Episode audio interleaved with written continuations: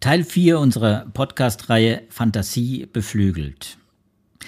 Wer sind die klugen Köpfe, die unsere Fantasie beflügeln? Das fragen wir hier. Mit anderen Worten, wir haben uns auf die Suche nach Genies in Deutschland gemacht. Nach jungen Wissenschaftlern, die uns mit ihren Ideen und Lösungen in eine hoffentlich bessere Zukunft und aus mancherlei Krise führen. Diesmal bin ich per Videokonferenz verbunden mit einem der früheren Gewinner des Deutschen Studienpreises, Dr. Philipp Schommers, Jahrgang 1986 aus dem schönen Westerwaldstädtchen Hachenburg, der seit langer Zeit an der Universitätsklinik in Köln arbeitet. Er ist sogar zweifacher Doktor. Einmal hat er einen Doktor für die Medizin und einen zweiten Doktor für naturwissenschaftliche Medizin, was zeigt, dass er einer der jungen Mediziner ist, die als Clinician Scientist in der Forschung sehr aktiv sind. Herr Schommers beschäftigt sich mit der vielleicht größten Pandemie der Menschheit, nämlich der AIDS-Pandemie, die seit 40 Jahren inzwischen wütet. Vor drei Jahren hat er den Studienpreis im Bereich Natur- und Technikwissenschaften gewonnen, den die Körperstiftung seit vielen Jahren vergibt. Ich sage gerne eine Art Oscar für Doktorarbeiten, weil der Preis nicht nur für die wissenschaftliche Arbeit selbst vergeben wird, sondern auch, weil er die enorme Breitenwirkung der Forschung selbst sichtbar macht. Und damit willkommen im FAZ-Podcast Wissen. Mein Name ist Joachim Müller-Jung. Ich bin mitzuständig für die Wissenschaftsseiten in der Frankfurter Allgemeinen und der Frankfurter Allgemeinen Sonntagszeitung. Hallo, Herr Schommers. Hallo, Herr Müller-Jung. So, der Titel Ihres Essays, äh, mit dem Sie sich für den Studienpreis beworben haben, lautet relativ nüchtern breit neutralisierende HIV-Antikörper neue Hoffnung im Kampf gegen HIV. Und ich hätte da jetzt ein Fragezeichen gesetzt. Die haben kein Fragezeichen gesetzt. Das heißt, für mich klingt das jetzt nach Durchbruch zumindest ein bisschen und wäre natürlich die Frage, sehe ich das richtig oder sehe ich das falsch? Ist das ein Durchbruch, dass Sie damit Ihre Arbeit äh, geschafft haben äh, und über das wir natürlich dann jetzt mal im Detail sprechen würden? Also naja, wir haben ja nicht gesagt, wir haben sozusagen jetzt geheilt oder eine Impfung gefunden. Das ist natürlich das, an dem alle forschen letzten Endes. Aber ich glaube, eine Hoffnung besteht schon, weil wir einfach durch diese Forschung an breit neutralisierenden Antikörpern doch nochmal jetzt ein ganz anderes ähm, Wirkspektrum haben, was wir quasi als Medikamente dann auch gegen HIV-Patienten oder HIV-Infektionen erstmal einsetzen können und somit natürlich auch HIV-PatientInnen helfen können. Diese breitneutralisierenden Antikörper sind einfach eine ganz neue Klasse. Das gab es vorher so noch nicht. Wir hatten bisher verschiedenste HIV-Medikamente zur Verfügung, die auch mit den Patienten sehr gut behandelt werden konnten, mit denen Patienten auch über Jahre ganz normal leben konnten, teilweise mit nur einer Tablette am Tag und wo man heutzutage auch weiß, dass Patienten damit quasi eine ganz normale Lebenserwartung haben, wenn die Infektion früh genug erkennt, erkannt wird und dann quasi die HIV-Medikamente früh genug gegeben werden. Aber diese HIV-Antikörper haben einfach einen anderen Wirkmechanismus, sodass man jetzt auch über ganz neue Strategien nachdenken kann. Das heißt, dass man jetzt versuchen kann, wirklich Patienten eventuell mit Spritzen, die man nur alle sechs Monate geben muss, zu behandeln oder dass man versuchen kann, Patienten, wie wir das nennen, eine Functional Cure zuzufügen, dass quasi, ein, quasi eine Impfung vorhanden wäre, die erstens auch vor Infektionen schützt, wo man aber auch sagen kann, es kann sowas wie eine aktive Impfung geben, die dann quasi Patienten nicht komplett heilt, aber wo man sagen kann, zum Beispiel die Patienten kriegen über drei, vier Monate bestimmte Regime an Medikamenten, unter anderem Antikörper, und dann sind sie quasi für mehrere Jahre von ihrem HIV erstmal los, nie ganz geheilt, aber sozusagen erstmal, dass das HIV-Virus unterdrückt wird. Und das sind alles Überlegungen, die konnte man sich quasi vorher noch nicht machen. Das da ist sozusagen der Punkt, den die HIV-Antikörper machen können. Okay, jetzt sind wir schon mittendrin äh, in den Antikörper. Ja. Äh, Dimensionen und in den äh, immunologischen äh, Verwicklungen. Äh, ich würde noch mal einen Schritt zurückgehen, Herr Schommers. Ähm, die die AIDS-Pandemie, das ist ja etwas, was uns, ich habe es in der Einleitung gesagt, 40 Jahre schon beschäftigt. Äh, und 40 äh, Jahre lang versucht man Therapien und Impfstoffe zu entwickeln. Bei den Therapien haben Sie gesagt, sind wir einen Schritt weiter. Die Patienten können quasi kontrolliert werden, die Viren, beziehungsweise die, die Viren natürlich können kontrolliert werden. Und trotzdem sucht man nach neuen Therapien, die eventuell heilen oder eben nach Impfstoffen. Aber jetzt nochmal zur Pandemie selbst. Das ist, glaube ich, ganz wichtig auch für die Einordnung unserer Zuhörer. Viele haben das ja längst abgehakt, AIDS als Thema. Ist es aber nicht, ne? Vielleicht können Sie da noch mal drauf eingehen. Nee, ist es natürlich nach wie vor nicht. Also ich glaube, die große Furcht vor HIV Aktuell sind die Diskussionen, ob man AIDS noch sagen soll, was schon sehr diskriminierend quasi ist. Man stellt sich unter AIDS-Patienten immer jemanden vor, der einfach todsterbenskrank ist. So sehen unsere HIV-PatientInnen heutzutage nicht mehr aus. Und die Pandemie hatte natürlich Anfang der 80er Jahre angefangen. Das haben alle Leute, die damals, ich sag mal, im denkensfähigen Erwachsenenalter waren, mitbekommen. Seit Ende der 90er Jahre haben wir gut verfügbare Therapien. Und eigentlich muss man sagen, sind die Therapien so gut und so verfügbar, sollten sie zumindest sein, dass man sagen könnte, wenn man jetzt jeden HIV-Patienten morgen eine Therapie gibt, dann wäre HIV relativ bald wahrscheinlich kein Thema mehr. Ne? Das heißt, ähm, man ist mit einer Therapie auch nicht mehr ansteckend. Auch das ist eine Erkenntnis, die wurde in den letzten Jahren gewonnen. Aber nichtsdestotrotz ist es so, dass wir weiterhin äh, jedes Jahr mehrere hunderttausend neue Ansteckungen haben. Es sterben jedes Jahr weiter Patientinnen an HIV-Infektionen. Und es ist halt auch weiterhin so, dass einfach diese Pandemie nicht unter Kontrolle ist. Sobald, man kann das immer relativ gut sehen, sobald irgendwo politische Systeme zusammenfallen, die Gesundheitsversorgung einbricht, steigen die Infektionsraten einfach, weil Leute nicht diagnostiziert werden, nicht diagnostizierte PatientInnen stecken wieder andere an. Und man muss sich immer fragen, warum eigentlich nicht? Wenn man sich das ja anguckt im Vergleich mit anderen Pandemien, die wir in den letzten Jahren ja leider erlebt haben, ist ja HIV relativ schwer übertragbar. Und ähm, man muss sagen, ich glaube, das größte Hindernis quasi daran, diese Pandemie effektiv zu bekämpfen, ist das Stigma, was immer noch damit einhergeht. Es ist einfach so, HIV trifft uns quasi in dem Intimsten, was wir haben, unserer Sexualität. Und das ist, glaube ich, einfach der große Faktor, der sozusagen, den sozusagen das Virus hat, weil es einfach häufig zu spät diagnostiziert wird, die Leute vielleicht eine Ahnung haben, sie könnten sich irgendwo angesteckt haben, aber mit, das mit einer großen Scham immer noch behaftet ist und es auch immer noch damit behaftet ist, quasi sich jemand irgendwo beim Arzt vorzustellen, einen Test zu bekommen. Das ist eben ganz schwierig und ich, das ist auch häufig auch immer noch in, Fach, in der Fachwelt diskutiert, dass das wahrscheinlich neben allen Therapieforschungen und so, die wir machen, immer noch das größte Hindernis davor ist, wirklich diese Pandemie viel effektiver bekämpfen zu können. Das erinnert mich natürlich ein bisschen an die, an die Situation auch mit, äh, mit SARS-CoV-2, Corona-Pandemie. Da war es so, dass das Virus äh, vor allem asymptomatisch auch verbreitet wurde und dadurch die Ausbreitung auch nicht gestoppt werden konnte. Und bis heute natürlich auch ein Problem ist, diese asymptomatische Verbreitung bei, beim Auftreten neuer Varianten. Das heißt, es findet etwas hinter einem Vorhang statt, der medizinisch erstmal quasi äh, gar nicht eingesehen werden kann. Es sind Patienten, Menschen, die sind infiziert und tragen das Virus weiter. Und so ist es ja offenbar auch bei, der, bei, bei AIDS, dass es hinter einem Vorhang stattfindet, nämlich diesem Tabu und, und, und dass es dann sich weiter verbreitet. Ist das denn, äh, die, wie ist denn die Situation hier in Europa? Vielleicht muss man unterscheiden. Ich glaube, wenn Sie sagen, die ist noch nicht unter Kontrolle, die Pandemie, äh, dann habe ich das immer so verstanden, ja, sie ist natürlich da nicht unter Kontrolle, wo eben die Therapien nicht zur Verfügung stehen, die wichtigen Therapien, die Kombinationstherapien, die heute auch angewendet werden. Genau, das stimmt. Man muss quasi eigentlich für jede Region selber gucken. Wir in Europa haben natürlich das große Glück, dass wir zu den reichen Ländern hören, dass wir Gesundheitssysteme haben, die größtenteils intakt sind. Wir können Leute testen, wir können Leute überhaupt erst identifizieren, die sich testen lassen sollten sprechen die dann auch an mit Präventionsprogrammen etc. Und wenn jemand hier eine HIV-Infektion hat, kann er relativ rasch auch eine effektive Therapie kriegen und hat dann meistens ein Tablettenregime, was eine Tablette am Tag ist und er ist gut damit behandelt. In vielen, vielen anderen Ländern sieht das ganz anders aus. Die größten Ansteckungsraten und die größten Infektionsraten haben wir weiter in, wie wir das nennen, Sub-Saharan Africa, das heißt die afrikanischen Länder unterhalb der Sahelzone wo wir immer noch Ansteckungsraten teilweise in Ländern wie Südafrika oder Botswana haben, die, wo teilweise jeder fünfte erwachsene Mensch mit HIV infiziert ist. Und diese Leute und diese Menschen dort haben leider häufig eben keinen Zugang zu Medikamenten. Die hätten vielleicht sogar einen. Das heißt, es ist immer leicht zu sagen, ja, 50 Kilometer weit weg ist ja eine Praxis, da könnte man Medikamente bekommen. Aber es ist einfach nicht so gut verteilt dort oder die, ich sag mal, der Medikamentenzugang ist dort nicht so gut gegeben, dass die Leute sich therapieren lassen und sich sozusagen therapieren können. Dann gibt es ganz andere Bereiche und das ist gar nicht so weit weg von hier. Ein großes Thema in den ganzen Konferenzen in den letzten Jahren war, dass die Zahlen, vor allem in Osteuropa, wirklich dramatisch ansteigen. Die Gesamtrate an HIV-infizierten PatientInnen dort ist noch relativ gering oder also schon sehr stark im Vergleich zu uns, aber im Vergleich zu afrikanischen Ländern noch gering. Aber einfach die Rate an Zunahmen dort sind rapide. Und das sind vor allem, wenn man sich das genauer anguckt, Leute auch, die sich das zum Beispiel durch intravenösen Drogenabusus mit HIV infizieren und dadurch dann letztendlich sich anstecken. Also es hat eigentlich jede Region der Welt hat so ein bisschen ihren eigenen Kampf zu kämpfen.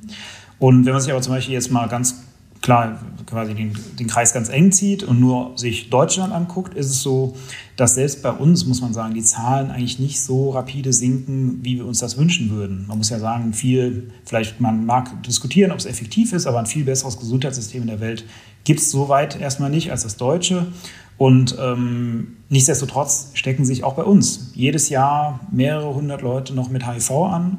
Und auch bei uns sterben noch Leute an letzten Endes auch AIDS, was dann ja erst ausbricht, wenn man eine HIV-Infektion sehr lange nicht behandelt.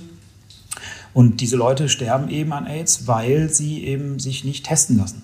Also das kann man denen auch gar nicht vorwerfen, sondern es ist einfach immer noch keine Erkrankung wie Sie hatten das ja angesprochen, bei SARS-CoV-2 auch gab es asymptomatische Übertragungen. Ich glaube, wenn eine HIV-Infektion dazu führen würde, dass man, ich sag mal, innerhalb von drei Tagen einen erkennbaren roten Fleck am linken Auge bekommen würde, dann wären das keine, wäre das keine Viruserkrankung, die lange weitergetragen wird. Aber durch dieses Tückische, dass es teilweise Patienten, Patientinnen bis zu zehn Jahre lang infiziert sind, aber nicht symptomatisch werden, das trägt natürlich dazu bei, dass diese Patientinnen dann auch weiter HIV-Viren übertragen können. Und das fördert wieder die Pandemie und das ist einfach ein sehr, sehr trickreiches Virus in dem Und deswegen, und deswegen ist es auch bei uns noch ein Problem.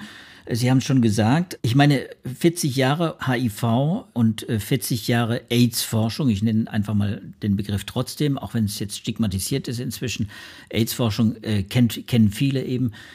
40 Jahre AIDS-Forschung heißt auch 40 Jahre medizinischen Fortschritt. Es gab ja Fortschritte, wir haben es ja schon gesagt, Therapien und so weiter. Und es gibt natürlich schon sehr lange den Versuch, auch Impfstoffe jetzt zu stellen. Das wäre wahrscheinlich die Ultima Ratio bei der Bekämpfung. Warum ist es gescheitert bisher?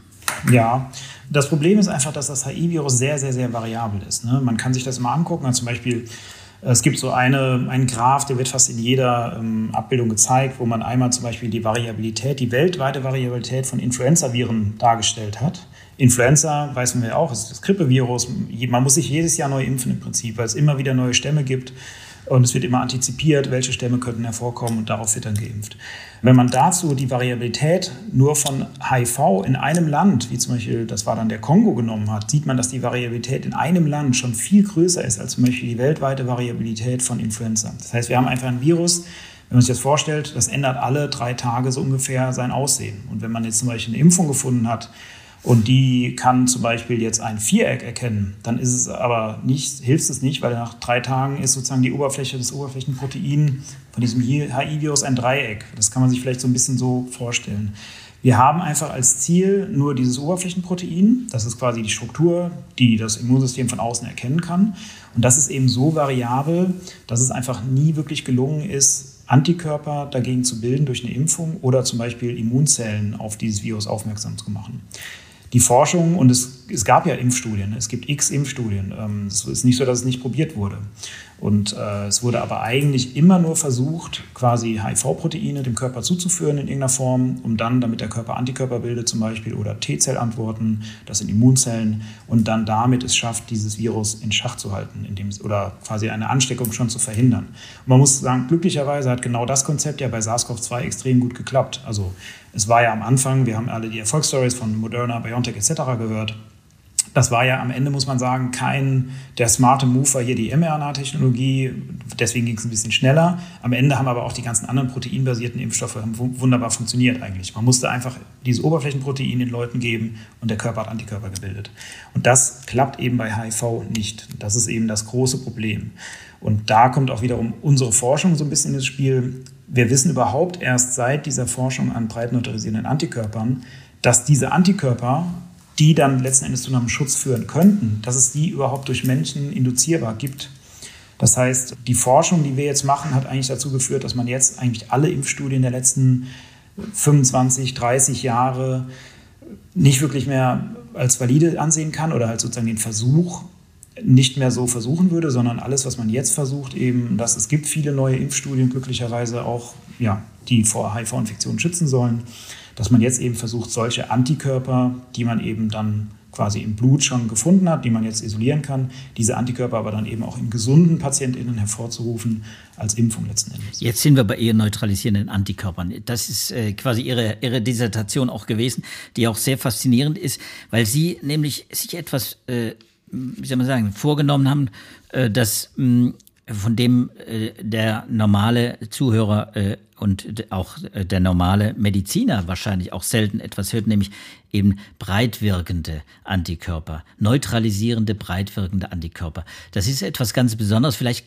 erklären Sie mal kurz, was, was ist mit diesen besonderen Antikörpern, die ja, das sind ja Immunwaffen quasi, die, die maßgeschneidert sind für ganz bestimmte Moleküle, in dem Fall Mole Oberflächenmoleküle des, des AIDS-Virus. Und hier haben wir jetzt breitwirkende. Was das nochmal sind, das ist übrigens auch natürlich ein Thema gewesen bei, bei Corona. Das wissen Sie. Das haben unsere Podcast-Hörer äh, früher auch öfter erfahren. Breit, breitwirkende Antikörper ist auch in der SARS-CoV-2-Forschung auch immer noch ein Ziel, breitwirkende Antikörper zu bekommen. Warum will man das bekommen? Und was, was ist das Wesen dieser Antikörper? Genau, also prinzipiell ist unser Immunsystem ja aufgebaut, sobald irgendwas Fremdes kommt, wird das erkannt vom Immunsystem und dann gibt es sogenannte B-Zellen, die bilden Antikörper dagegen.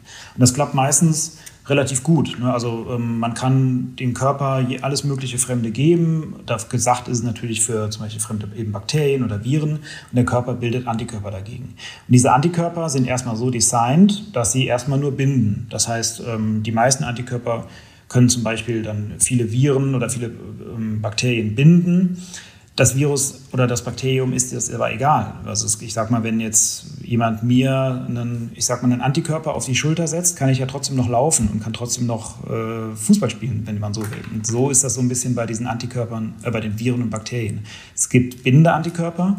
Dann die nächste Stufe, und das will das Immunsystem eigentlich natürlich, das sind diese neutralisierenden Antikörper. Das heißt, da ist es so, diese neutralisierenden Antikörper binden auch natürlich an Viren und Bakterien, binden aber an Stellen, die ganz besonders wichtig für das Virus oder Bakterium sind. Auch jetzt, wenn man wieder bei uns bleibt, wenn, mir, wenn ich einen, ich sag mal, einen Antikörper hätte, der mir der dazu führt, dass meine beiden Beine nicht mehr auseinandergehen, dann kann ich zum Beispiel schon nicht mehr laufen. Das ist ja für mich dann viel kritischer als einer, der an irgendeiner Stelle bindet, die für mich, für meine Funktion erstmal egal ist. Das sind die neutralisierenden. Und dann wird es eben ein bisschen kompliziert und da kommt eben auch die Komplexität wieder von HIV ins Spiel. Es ist wie gesagt so, dass das HIV-Oberflächenprotein vor allem, was wir eben angreifen mit solchen Antikörpern, sehr, sehr variabel ist. Es gibt nicht nur eins, es gibt eigentlich weltweit, es gibt selbst in einem Patienten teilweise Millionen verschiedene, weltweit gibt es Milliarden. Und wir sprechen eben von diesen breit neutralisierenden Antikörpern, wenn das eben Antikörper sind, die jetzt nicht nur einen Stamm zum Beispiel bekämpfen können, womit wir jetzt, ich sage mal zum Beispiel einen Patienten helfen könnten, sondern die eben dann teilweise bis zu 98 Prozent oder bis zu 100 Prozent der weltweiten Stämme neutralisieren können, weil das natürlich die Antikörper sind, die man dann auch vielen PatientInnen für eine Therapie oder eine Prävention dann letzten Endes auch geben könnte. Und Sie hatten ja schon den Vergleich gezogen zu SARS-CoV-2. Hier hat man das natürlich immer sich erhofft. Es hat aber letzten Endes nie so wirklich geklappt. Also wir haben, glaube ich, alle am Anfang gehört, Herr Spahn hat für 400 Millionen Antikörper eingekauft und dann sind die auf einmal verfallen, weil dann war eine neue Variante da. Und rückblickend muss man sagen, sieht das alles immer wie ein Riesenversagen der Politik und sowas aus. War es aber nicht. Man konnte quasi bei SARS-CoV-2 ist es ja so, dass die Evolution, die wir jetzt, ich sag mal, bei HIV, selbst in einem Patienten schon bekämpfen, die hat sich ja über die Zeit gezogen. Und man braucht natürlich immer wieder eine gewisse Zeit, bis sich so ein Antikörper, bis man den entwickelt hat, bis man den in die Klinik gebracht hat. Und da war halt eher das Problem, dass man einfach zum Beispiel den Antikörper sechs Monate später, was extrem schnell ist, schon in der Klinik hatte und schon vervielfältigen konnte und Leuten geben konnte, dass dann aber schon eine neue Variante da war.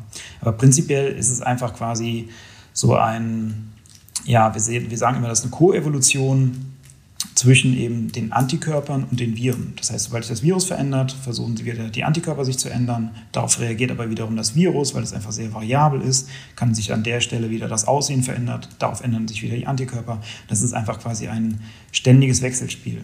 Und je variabler das Virus ist, desto schwerer ist es leider für unseren Körper, schnell genug Antikörper nachzuproduzieren. Und deswegen suchen Sie nach Antikörpern, und zwar nach ganz bestimmten Antikörpern, die breit wirken, das heißt, die möglichst viele dieser Varianten erwischen. Und die haben einen Patienten tatsächlich gefunden, das war gewissermaßen auch Teil dieser Dissertation, ein Elite- Neutralisierer, wie Sie das dann genannt haben, ein Elite-Neutralisierer, der offenbar Antikörper bildet, die eben sehr viele Varianten abdeckt. Vielleicht können Sie die Geschichte nochmal erzählen. Das, das ist eine tolle Geschichte mit diesem einen Patienten.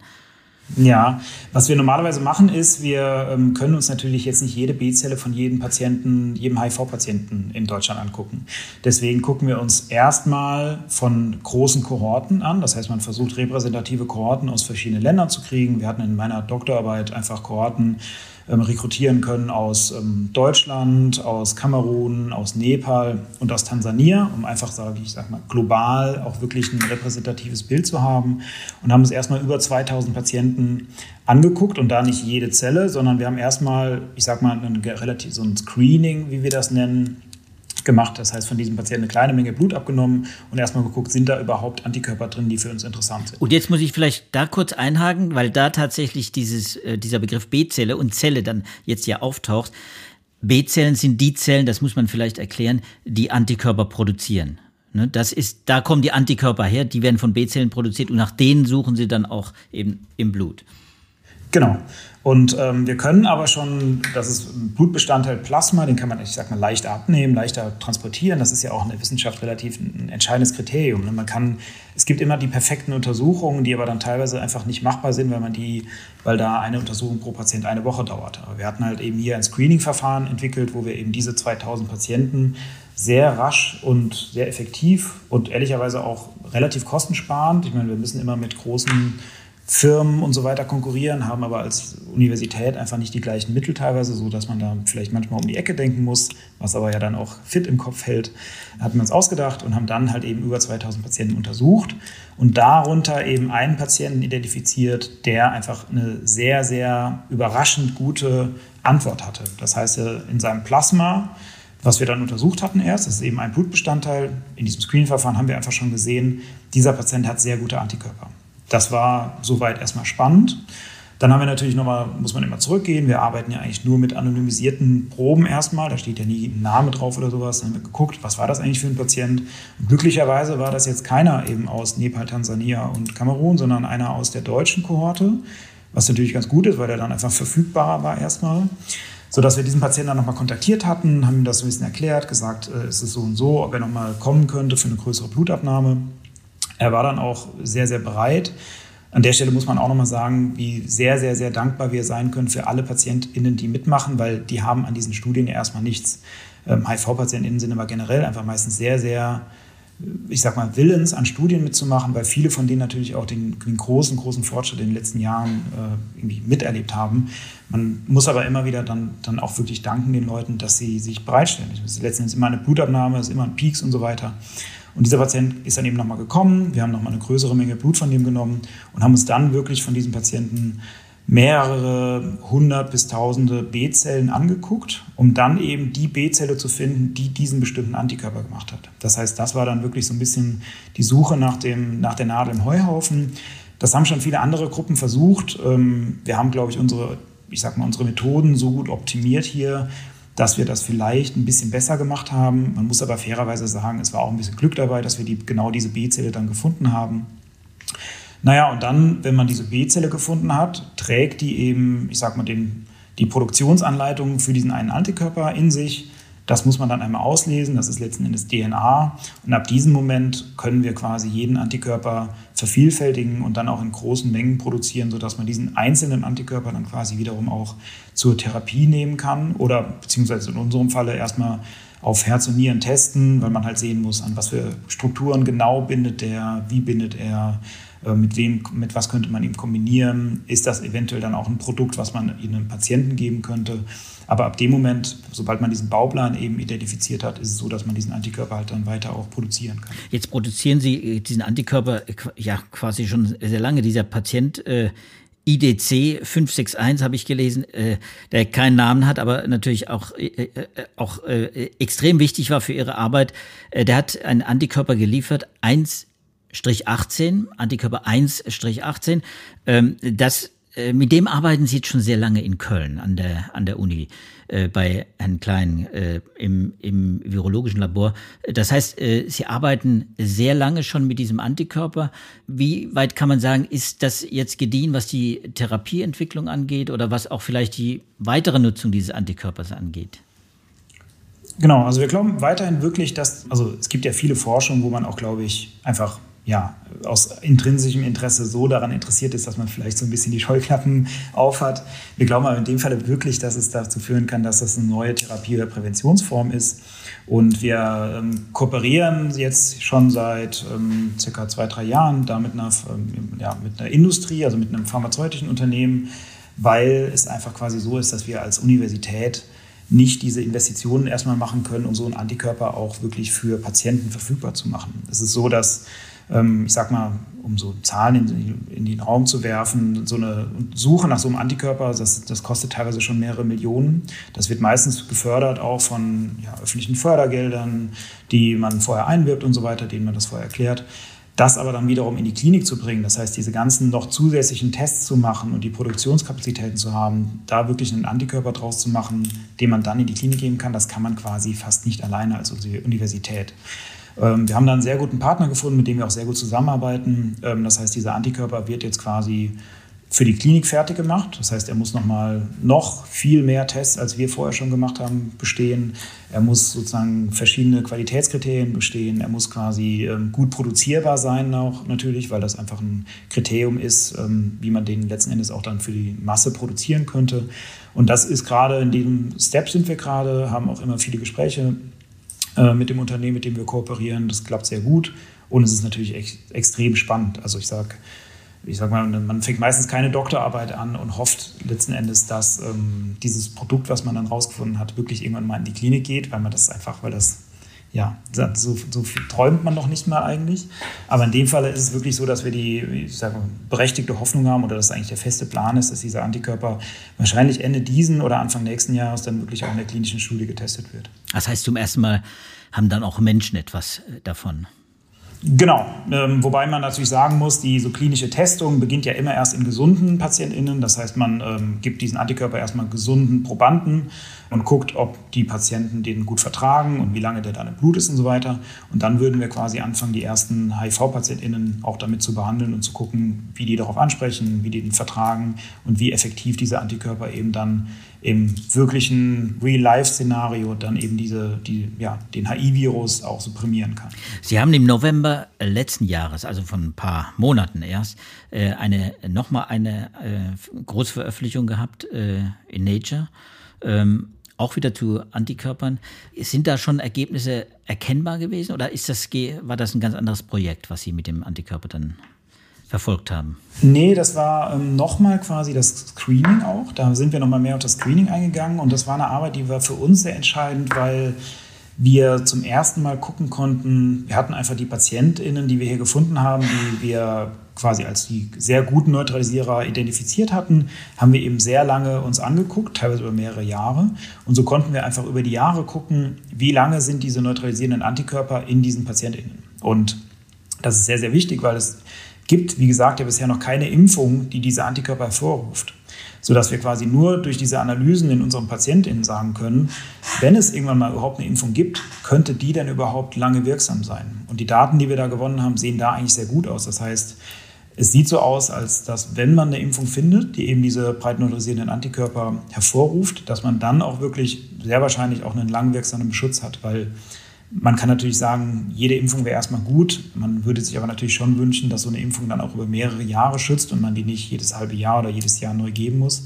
Und dafür sieht es erstmal ganz gut aus. Und da war zum Beispiel in diesen Analysen war auch der Patient mit dabei, der wir dann, der, ist, also wie alle eigentlich sind sehr nett, sehr willens und ist dann häufiger nochmal gekommen, sodass wir diesen einzelnen Antikörper eben in diesem Patienten noch länger verfolgen konnten. Ja, Sie haben schon angedeutet, das Immunsystem ist eine sehr komplexe Angelegenheit. Aber man weiß ja zum Beispiel, dass eben äh, die Produktion von Antikörpern gewissermaßen auch nur so lange aufrechterhalten wird, wie es, ich sage es mal ganz banal, ein Reiz gibt, bis, bis eben das, das Virus auch immer wieder das Immunsystem damit konfrontiert. Wenn wir jetzt eine Impfung uns vorstellen, jetzt denken wir einfach mal ein bisschen voraus, Herr Schommers, dass wir eine Impfung uns vorstellen, wir, wir, wir, kriegen diesen, diesen Antikörper dann auch äh, hergestellt bei den Probanden, beziehungsweise bei den Menschen, die sich bei den Impflingen, die sich impfen lassen. Und dann wird dieser Antikörper produziert, aber die Menschen haben keinen Kontakt mit, mit HIV. Was passiert dann? Ist dieser Schutz, wird der, wird der ähm, nachlassen nach ein, zwei Monaten oder drei Monaten oder nach einem Jahr? Oder wird man dann, wie das bei Impfungen ja hoffentlich in den meisten Fällen ja auch der Fall ist, über, über viele Jahre auch anhalten? Ja, das ist ein guter und natürlich auch wichtiger Punkt. Ist, glaube ich, jetzt natürlich im Fall von HIV sehr, sehr schwer vorherzusagen, weil wir noch nicht mal eine Impfung haben, die diese sehr, sehr komplexen Antikörper hervorruft. auch wenn man das so ein bisschen vergleicht, unsere Antikörper, der Bauplan für jeden Antikörper steckt ja schon in uns drin. Das sind, ich sag mal, eine DNA-Sequenz von ungefähr, die ist, ich sag mal, 100 Basenpaare lang. In Basenpaaren messen wir immer die Länge von DNA-Sequenz.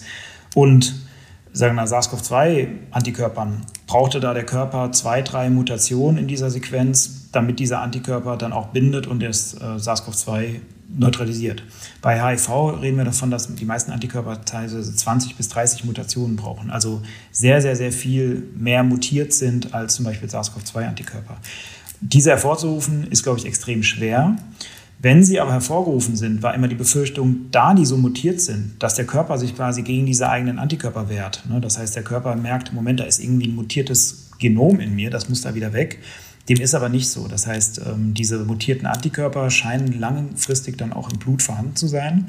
Und das ist immer die Frage, ähm, wie lange so eine Impfung hervorgerufen werden könnte. Es gibt ja zum Beispiel auch andere Impfungen wie, ich sag mal, Hepatitis B, kennen vielleicht viele, wo man ganz genau auf den Titer und so weiter guckt, wo man aber, auch wenn der Titer ein bisschen niedriger ist, eigentlich in Studien sieht, dass immer noch ein relativ guter Schutz da ist. Und ich tippe mal, so ist das auch bei SARS-CoV-2 und so ist es ja eigentlich bei jeder Impfung. Je länger die Impfung her ist, desto meistens geringer ist sozusagen der aktuelle Schutz, den man noch hat. Aber im Falle von HIV ist es ja so, wir haben ja aktuell gar nichts. Das heißt, alles, was man quasi finden würde, wäre schon ein Riesenerfolg gegenüber aktuell. Wir sprechen jetzt über die Impfung. Wir haben noch nicht. Ja, ja, ja. ja, ja. Ich finde es immer ganz interessant, äh, den Vergleich zu ziehen, auch wenn es ähm, jetzt, wir haben zum Beispiel jetzt gegen Malaria ziemlich neu eine Impfung seit einigen Jahren und die wird jetzt schon auch irgendwie gefördert durch Gates Foundation und NIH und so weiter viel, viel verimpft, in, also durch quasi staatlich geförderte Programme in ähm, tropischen Ländern. Die hat eigentlich nur eine Effektivität von 30 Prozent. Hätten wir das bei SARS-CoV-2 gehabt, wäre das natürlich irgendwie verheerend gewesen und hätte überhaupt nicht funktioniert. In diesen Ländern, wo aber einfach die Malaria-Inzidenz so hoch ist und wo so viele Kinder ansonsten an der Malaria sterben, ist das schon ein Riesendurchbruch, der wahrscheinlich in den nächsten Jahren Hunderttausende Leben retten wird. Das heißt, ich glaube, man darf auch bei einer HIV-Impfung jetzt noch nicht quasi das alleroberste Ziel anstreben, was jetzt, ich sag mal, wäre, man kriegt eine Impfung und ist dann 40 Jahre geschützt. Aber es wird wahrscheinlich am Anfang schon so sein, dass man das wahrscheinlich, wenn überhaupt, wenn es dann funktioniert, jedes Jahr zum Beispiel auffrischen müsste. Das heißt aber, wenn ich jetzt danach fragen würde, wann sehen Sie Ihre Mission erfüllt, dann würden Sie wahrscheinlich sagen, schon bei der Therapie ist eigentlich ein, ein wichtiger Schritt getan. Die Impfung ist dann gewissermaßen das Add-on, äh, die kommt wahrscheinlich danach, die Impfstoffentwicklung. Ja, genau, das stimmt. Also ich meine, ich bin ja quasi auch Arzt, der wirklich auch HIV-PatientInnen sieht und man sieht jeden Tag, wie viel diese Therapie denen schon bringt. Ne? Und wir haben ja prinzipiell eigentlich zum, also wie gesagt, zur Therapie haben wir gute Methoden. Zur Prävention haben wir auch schon gute Methoden. Es gibt die PrEP, das heißt, man nimmt HIV-Medikamente, wenn man denkt, man hat einen Kontakt oder man nimmt die durchgehend, wenn man quasi viele Kontakte hat mit Leuten, die oder anderen PatientInnen theoretisch, die HIV haben. Und eine Impfung ist quasi, ich glaube, eine Therapie zu finden, die so einfach ist, dass jeder HIV-Patient damit quasi behandelt werden kann mit einer Spritze, die zum Beispiel alle sechs Monate gegeben wird. Das ist schon noch in erreichbarer Zukunft. Aber ich glaube, dass man wirklich eine effektive Impfung findet, die diese breitneutralisierenden Antikörper hervorruft, das ist schon eher was, was erstmal noch 15, 20, 25 Jahre brauchen kann. Wobei man auch sagen muss, man hat gesehen, es gibt einfach teilweise, und ich glaube, wenn man in der Geschichte zurückgibt, es gibt immer wieder Momente, wo einfach ein so großer technologischer Vorsprung von heute auf morgen quasi passiert, dass man es, glaube ich, ab jetzt noch gar nicht sagen kann, wie, weit, wie lange das noch dauern wird. Wir wissen jetzt, wie gesagt, nur durch diese Forschung an den Antikörpern überhaupt erstmal, an was man überhaupt forschen muss. Also was will man überhaupt hervorrufen? Wir sprechen da immer von, das klingt jetzt ein bisschen ähm, dänglich, aber Correlate of Protection. Das war auch bei SARS-CoV-2 ein Riesending. Wir brauchen einfach einen Marker, wo das Feld weiß, das müssen wir überhaupt erreichen durch eine Impfung. Das war bei HIV nie klar. Wir wissen jetzt durch auch Antikörperstudien, dass bei, auch bei HIV, wie bei vielen, vielen anderen viralen Erkrankungen, das Correlate of Protection wahrscheinlich hohe Werte von breit neutralisierenden Antikörpern im Blut sind. Und jetzt ist ja eben das Ziel von dem Feld, genau dahin zu kommen, aber das dauert leider wahrscheinlich noch ein bisschen. Okay, also ich sehe äh, an Ihrer Vorsicht, Sie wollen wahrscheinlich jetzt kein, eine, keine Prognose machen, wann das, wann das sein wird. Wir warten natürlich auch schon sehr lange, aber wie würden Sie selbst äh, so Ihren eigenen Zeithorizont sehen? Ich meine, Sie haben schon skizziert mit, mit neuen Projekten dran. Äh, Sie haben äh, Pläne auch in der Zusammenarbeit mit den, mit den Pharmafirmen. Äh, diese breitwirkende Antikörper von IDC 561, von dem einen Patienten, wie wird das weitergehen? Wann hat das, äh, wann glauben Sie, hat das Erfolge? Naja, wie gesagt, wir würden jetzt in den nächsten, ja, hoffentlich dann, wie gesagt, nächstes Jahr die erste klinische Studie starten. Man startet das ja immer, also es gibt ja verschiedene Phasen von klinischen Studien. Wir starten als Phase 1-Studie, um das erstmal gesunden Patienten zu geben. Dann ist es eine Phase 2-Studie, wo man das schon mal an HIV-infizierten PatientInnen testet. Auch da muss man sagen, man sagt, normalerweise auch mittlerweile Patienten, die mit HIV leben, weil es ist fast für die keine Infektion mehr, sondern es ist eben ein äh, integriertes Virus, was gut in Schach gehalten werden kann durch Therapie. Und dann ist eben das Ziel, diesen Antikörper, es wird wahrscheinlich nicht reichen, einen Antikörper zu geben.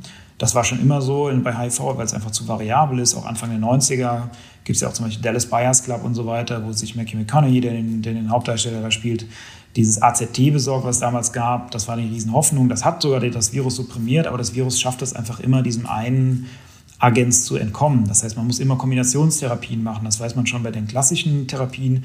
Und diese Kombinationstherapien muss man wahrscheinlich auch mit Antikörpern machen.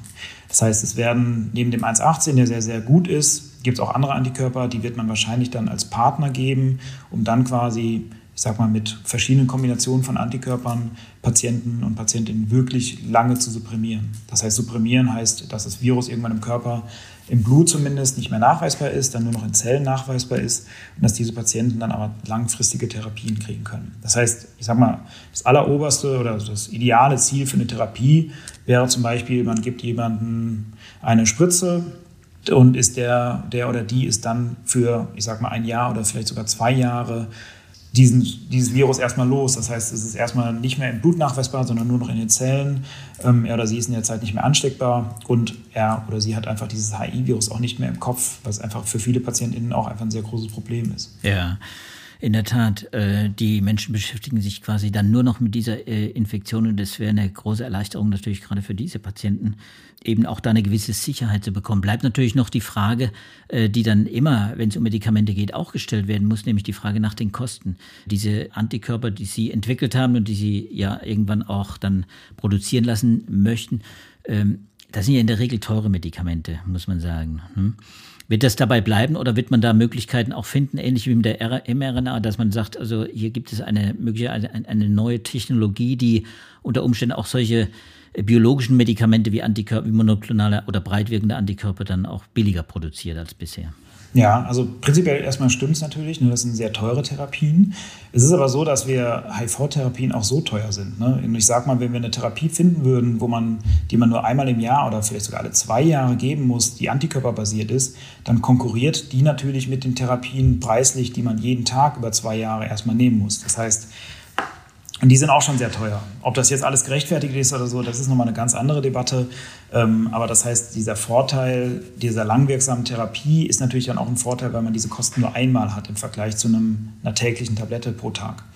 Ähm, das andere ist, es gibt schon viele Ansätze, diese Kosten dafür zu reduzieren. Es gibt zum Beispiel Ansätze, fragen Sie mich ehrlicherweise nicht, wie Leute darauf gekommen sind, aber halt Proteine in Tabakpflanzen zu produzieren. Das klappt auch sehr gut. Man kann Antikörper sehr gut in Tabakpflanzen produzieren.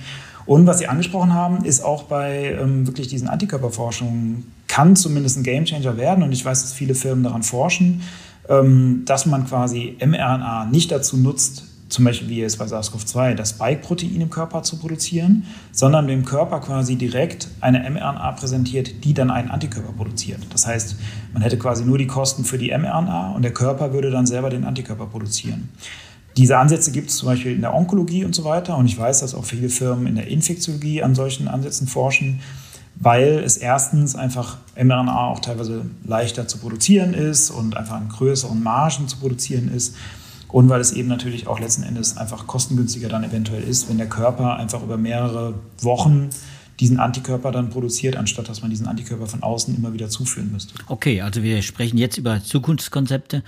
Äh, Sie sind jung, Sie werden äh, damit auch äh, wahrscheinlich noch viel zu tun haben und werden hoffentlich da auch weiterkommen in Ihrer Arbeit. ich glaube, wir machen hier mal einen Strich drunter. Es war sehr interessant. vielen Dank, Herr Schommers, und natürlich auch vielen Dank an alle, die daran mitwirken, dass, dass es eben auch zu diesen Fortschritten kommen kann. Ja, nicht zu danken. Das war's für heute.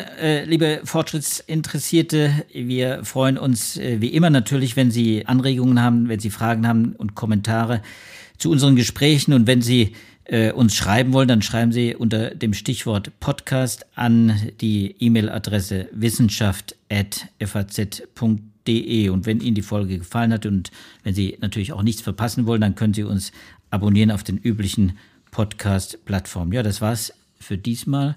Wir verabschieden uns hier aus dem Studio und äh, von Ihnen, Herr Schaumers, äh, in Köln. Ich danke Ihnen ganz herzlich und sage Tschüss.